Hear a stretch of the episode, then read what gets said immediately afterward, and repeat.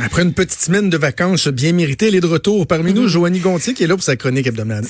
hebdomadaire. Salut, Joanie. Salut, Joe, comment ça va? Ça, ben, ça va bien, sauf une chose que Quoi? faut que je te, je te confie. Vas-y. Euh, dans le segment qu'on vient de faire, là, Ouais. euh, Maude m'a m'a un peu fait penser à ma blonde, genre, Oh. quand que je fais des conneries, puis qu'elle est comme gênée de moi, là, qui est comme genre, ah, t'es tellement con. T'es gêné de ton co-animateur, Maude. Ah oui? Non. Ah non, les deux mains en face en train de dire qu'est-ce que c'est ça, on peut-tu fermer le micro? Parce que j'imitais Kevin Parent, tu sais. Ben, regarde, moi, je te supporte là-dedans à 100 là. Ça prend Merci. toujours un petit brin de, de folie, là. Donc, euh, moi, Ben je, suis- oui. je suis all-in avec ta folie. Surtout avec ton personnage euh, du plateau. Joe, je t'écoutais tantôt. Écoute, c'est, fort. Mais C'est fort. t'avoues que t'as t'as à Salut, choisir Joanne. entre les deux. C'est le gars du plateau tu sais, qui l'emporte sur l'imitation de Kevin Parent. Mais moi, Ben, je ferais les deux. Je conserverais euh, les deux. Justement, Joannie, je suis vraiment content que tu sois là parce que euh, moi, il y a quelque chose qui est super important dans ma vie. Je trouve ça vraiment euh, très, très, très fondamental. C'est euh, le café, mais évidemment, euh, le café équitable. OK. Euh, moi, si je prends un café, je veux dire, je veux pas euh, rien savoir d'autre chose qu'un café équitable. Ben, Jonathan, j'ai une petite et- question et- pour toi, genre. Genre, t'as commencé à boire du café, genre, t'avais quel âge, là? T'avais quel âge? Au bib- biberon. Au biberon? non, pour vrai, sans blague, est-ce que vous avez commencé le, le- le café tôt, vous autres, dans votre vie? Euh, Très, quand même. Très jeune. Moi, ma mère, euh, évidemment, tu sais, ça, on parle des mœurs de, de, de, de ce temps-là. Je suis pas sûr qu'aujourd'hui on ferait ça avec nos enfants, mais j'étais très, très, très, très jeune. Là, je pense, c'est le premier à le dire, mais comme 3-4 ans. Et euh, je trempais mes croûtes de toast dans le café Ah, pour le caféiner à ma mère. Puis Mais je, c'est quoi? je, ça. Mais sinon, ça a été plus autour de 15 ans, là, la consommation régulière. Venant d'un gars qui, euh, qui buvait du scope dilué, tu vois, ça m'étonne pas. T'es donc bien spécial. Hey, je suis T'es un tête, hein? énergumène. T'es fucké tête, mon Joe. Mais Tu prenais des shots de écoute, scope. my man, my en man. cachette. Puis toi, Maud, t'as commencé à quel âge, tu dirais, de boire du café? Euh, moi, vu que je prenais pas de shot de scope, euh, ça arrive un petit peu plus tard. Euh, mais moi, c'est vraiment bizarre. J'ai commencé en, en mangeant des grains de café enrobés dans le chocolat. Là. Moi, ça m'a fait capoter cette affaire-là. Puis après ça, la consommation de café est venue dans l'adolescence. Là, à OK. peu près. Mais je vous explique pourquoi je vous parle de ça aujourd'hui. C'est que là, moi, je suis présentement en sevrage de café. Puis ça va Oh. pas du tout. Ça fait une semaine et demie que je ne consomme aucune goutte de Ah. caféine, théine. Ben écoute, je me pose la même question. J'ai envie de tuer tout le monde. Je sens plus mon bras gauche. Tu sais, ça va pas du tout mon affaire, mais c'est parce que moi, j'étais, j'abusais. Là. Dans la vie, je suis un peu noir ou blanc. Il y a pas de juste milieu. J'ai commencé à boire du café à l'âge de, de, de 15 ans là, pour étudier pour un examen de maths 436. Puis après ça, c'était terminé. Terminé. Puis même que mon collègue, ben, notre collègue Vincent Dessureau, euh, capotait parce que j'ai passé l'été. Tu sais, j'arrivais à Cube, j'avais déjà bu cinq cafés. Puis pendant l'émission, je buvais deux, trois boissons énergétiques. Bon, là, peut-être que j'ai un problème de santé sous-jacent, je sais pas, mais c'était vraiment rendu un problème. Puis, en lisant mes petites nouvelles un peu partout dans différents euh, magazines et journaux, je suis tombée sur un article dans le Time où justement, on se posait la question, est-ce que c'est correct si nos ados consomment de la caféine? Est-ce qu'il y a une limite d'âge? Toi, Joe, est-ce que tu trouverais ça OK que, mettons, ton enfant, arrivé à l'âge de 12 ans, prenne un petit, une petite tasse de café avec papa puis maman à l'heure du brunch? Un samedi matin, mettons? Euh, ben, euh, premièrement, il faut que je te dise que euh, nous, on est rendu full décaféiné.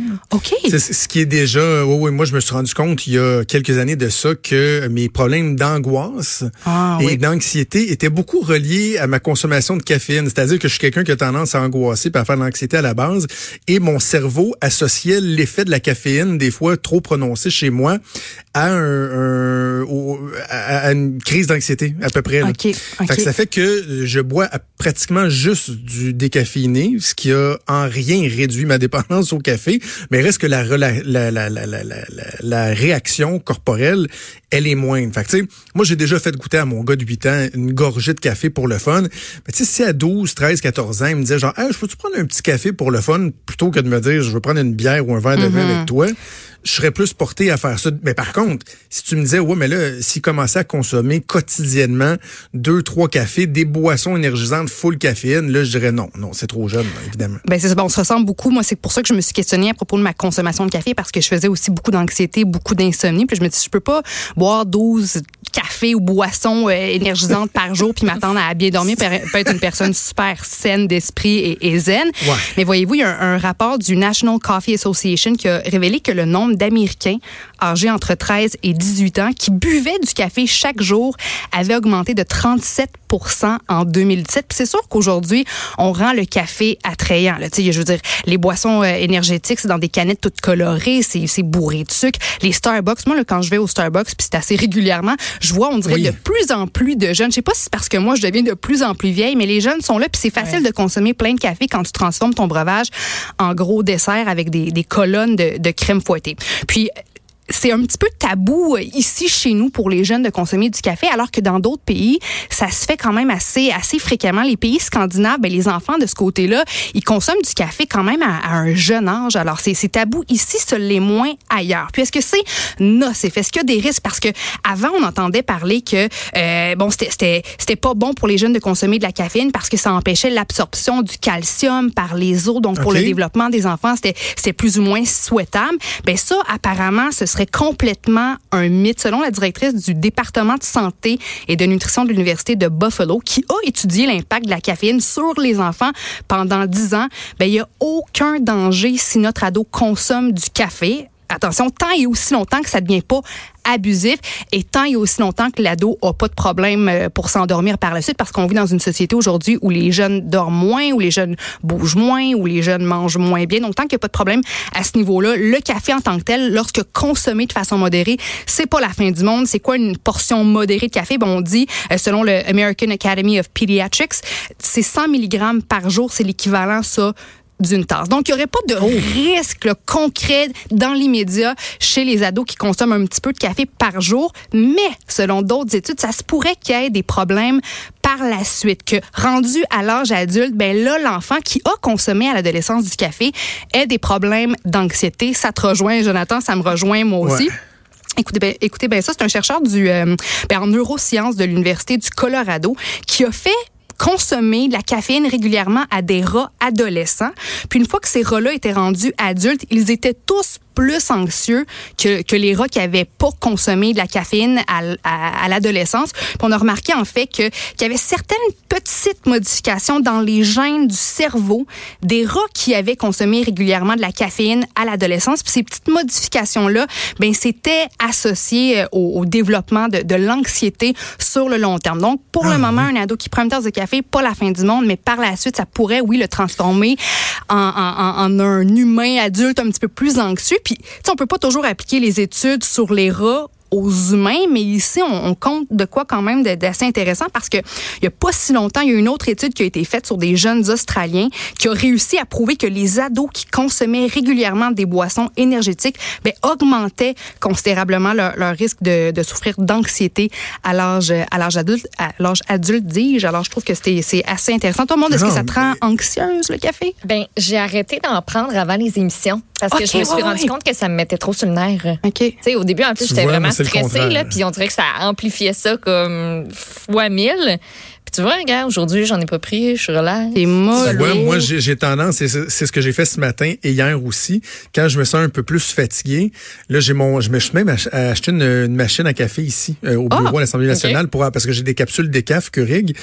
Mais comme là, j'avais besoin d'un petit boost, là, je vais été me chercher un petit café caféiné. Et moins tu prends de café caféiné, plus il y a de l'effet sur toi, tu sais, quand t'en prends Ouais. un. Là, fait que là, ça me donne un, un beau énergie, mais je le sais qu'en début d'après-midi, ça se peut que je file pas, là, parce qu'à un moment donné, je vais être comme, Ouais, ça a ouais. faim, puis c'est c'est une méchante dépendance, le café. Là. Tu sais, on parle des dépendances aux drogues, à l'alcool, au jeu, mais le café, moi, te dire, là, c'est probablement que c'est pas une problématique de santé publique, donc on s'y attend pas, mais ça rend dépendant à Titi. Là. Moi, si on me demandait c'est quoi ma dépendance dans la vie, là, c'est le café, c'est la hein. caféine. Ben, le café, mais Ouais. assurément. Eh mais c'est quoi, Joe? Euh, il y a de plus en plus d'études assez récentes qui parlent des bienfaits du café. Puis que ton café soit décaf ou pas, il y a quand même les mêmes bienfaits. Ce serait entre autres un bon anti-inflammatoire. Ça contiendrait aussi plein d'antioxydants. Ça protégerait le cœur. Alors que tu consommes euh, décaféiné ou pas, c'est quand même très très bon pour la santé. C'est sûr qu'il faut pas exagérer. Peu importe le domaine de la vie, peu importe l'aliment, faut jamais exagérer. Mais au moins moins, on sait que c'est pas la fin du monde si votre ado pour étudier, pour se préparer pour un examen de maths 436, il boit une, une petite tasse de café, café crème, deux sucres, c'est pas la fin du monde. Je veux pas être chien parce que tu es en sevrage, j'en viens pas trop c'est chien, là, mais c'est quoi ton type de café? Toi, tu commandes quoi quand tu vas chercher un café? Écoute, je commande un latte, lait d'amande avec trois, trois doses de vanille sans sucre, extra chaud, pas de foam. Ça, c'est au Starbucks, mon homme. OK? Sinon, à la maison, j'adore le café crème, mais là, je me questionne aussi sur ma, ma consommation de produits animaliers. Fait que des produits laitiers, des produits euh, de, la protéine animale. J'essaie de couper ça le plus possible. Donc là, je commence à boire, moi aussi, juste du petit café noir. Si mon café est trop acide, tu me perds. Car tu me perds. Ça remonte pas une tasse de café acide. Il faut que ce soit rond en bouche. Il faut que ce soit chocolaté. Oh, Alors là, un petit espresso bien rond, bien chocolaté. Ça, j'aime ça. Puis je suis capable maintenant de, le boire noir. Ah, moi, c'est un latte. Simple de même, là, juste comme latte avec Latte 2% d'acide. Ben, même pas 2% check bien ça. Latte sans lactose, oh, le lait, parce que ça fait de la plus belle mousse. Mm. La ah, mousse, ça tient, là. Puis il y a comme un petit goût aussi, le lait sans lactose, euh, qui est comme différent. J'aime bien ça. Mm. moi, depuis, juste depuis deux ans, moi, depuis qu'on est keto, on prend, tu prends moins de lait. Là. Fait que moi, c'est americano, décaf. Puis mettons, tu vas au Starbucks, tu lui demandes de sortir du comptoir la crème 35 et là, tu mets de la crème 35 dans ben, ton americano. C'est tellement C'est bon. Mais Joe, t'es keto. Mon chum aussi a fait le régime euh, keto. Ça a fonctionné pendant quelques mois, mais après ça, il s'est complètement tanné. Il avait mal au cœur. Puis récemment, je suis allée dans un, petit café, puis la madame a commandé un, un latte, mais avec la crème 35% Pas juste quelques cuillères à table. Un latte? Un latte. Oh! J'étais comme, bon, mais en voilà une autre qui, qui fait le, le régime, ça le doit régime être keto. Lourd. Ça doit être lourd. Hey, je veux absolument que tu nous parles de l'Université Oxford qui ont fait une corrélation entre poulet et cancer Ma première question, c'est est-ce qu'ils se sont concentrés sur le poulet de PFK ou ah. c'est le poulet en général? Écoute, l'étude ne le dit pas, mais tu sais, vous, là, dans la vie, là, tu me parles du régime keto. Est-ce que vous êtes plus, euh, mettons, au resto ou quand vous cuisinez une bonne bouffe à la maison? Tu, hier, Maud, tu parlais de ton bœuf bourguignon que tu as fait en fin de ah. semaine. Est-ce que vous êtes plus bœuf, poulet, poisson en général? J'aime beaucoup euh, poulet. Ouais. Bœuf. Moi, vraiment plus bœuf que, que poulet et poisson euh, sur, en tartare beaucoup. Là. Mm-hmm. Mais le, poulet, j'ai. Mettons, moi, juste manger un poulet entier. C'est sec, hein? C'est sec dans la bouche. Pas triper, la misère. Fajitas au poulet, petite sandwich oui, oui, au non, poulet, non, ça, je capable. Wrap, Mais, tu sais, il faut dire qu'on a, qu'on a quand même assez parler des, des, problèmes de santé ben, potentiellement liés à la consommation fréquente de viande rouge, de charcuterie. Donc, le poulet, c'était comme le, le, gentil dans tout ça. C'était l'alternative euh, protéinée, santé, si on veut, à côté de la viande rouge. Une petite poitrine de poulet sèche avec des brocolis, puis tu avais un, un, repas de soir assez, assez santé. Mais là, les chercheurs de l'université, justement, Oxford, ont fait une étude de, quand, quand même assez vaste, une étude de 8 ans sur 475 000 Britanniques d'âge moyen.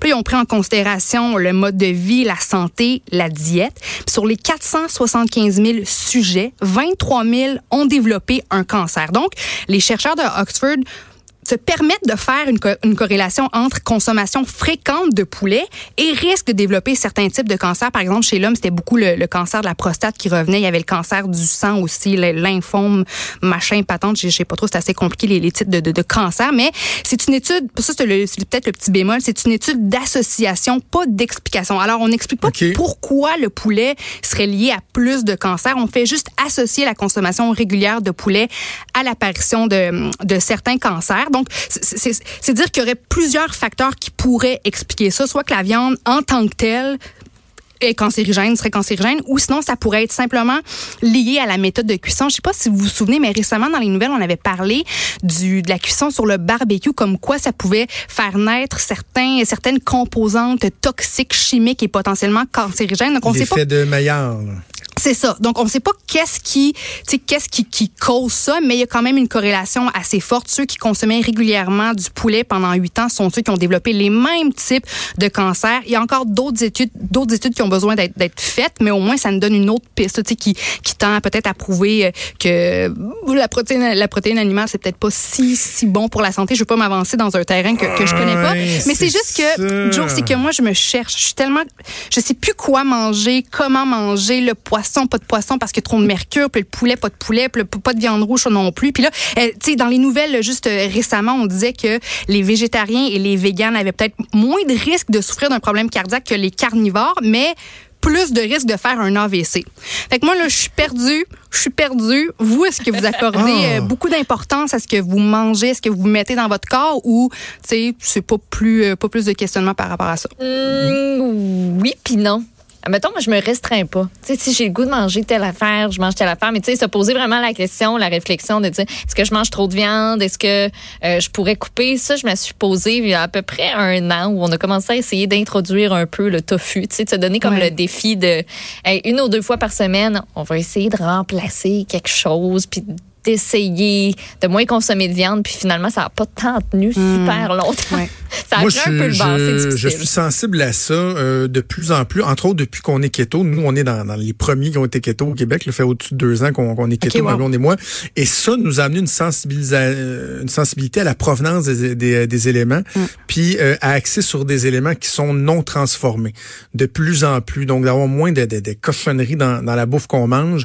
Mais il reste que moi, tu sais, bon, de me dire, ah, ça, il paraît que ça cause un peu plus de cancer, ça, ça, ça. Parce qu'à un moment donné, t'as à peu près tout le temps une étude qui va dire que ça cause ci, que ça cause ça. Puis le lien commun qu'on pourrait faire de toutes ces études-là, c'est quoi finalement la seule certitude qu'on a, c'est qu'il y a 100 d'entre nous qui allons mourir éventuellement. C'est vrai. à un moment donné, il, il, faut aussi apprécier la vie. Je pense que le, la qualité de notre vie va aussi avec notre capacité à être heureux, là, tu sais. Puis je suis pas en train de dire moi que, que, je vis pour manger, mais il reste que c'est un, un, des plaisirs de la vie. J'aime ça cuisiner, j'aime ça manger, euh, et, et, je veux pas commencer à, à, m'abstenir de manger tout le temps tel ou tel ou tel élément, parce que finalement, on va juste manger de la luzerne la longueur d'année. Ben, c'est ça. Puis c'est quoi, Joe, je suis tombée sur une histoire récemment où euh, euh, ben, c'était une, une, femme, un couple en fait, puis la femme qui a toujours été végétarienne tout au long de sa vie, qui faisait de l'exercice, qui buvait pas d'alcool, qui faisait du yoga, qui se couchait tôt, ben a eu un cancer généralisé, puis avait très peu de, de, chances de survie, tandis que son conjoint, qui buvait de la bière, qui mangeait son poulet frit, qui était pas mal plus sédentaire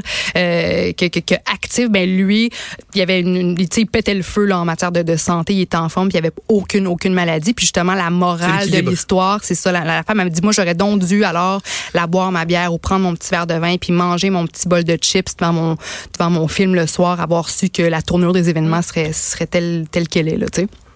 Joanie, on t'adore et on te reparle la semaine prochaine. Ah, je vous aime aussi. Merci. À la semaine prochaine. Bye. Salut. Bye.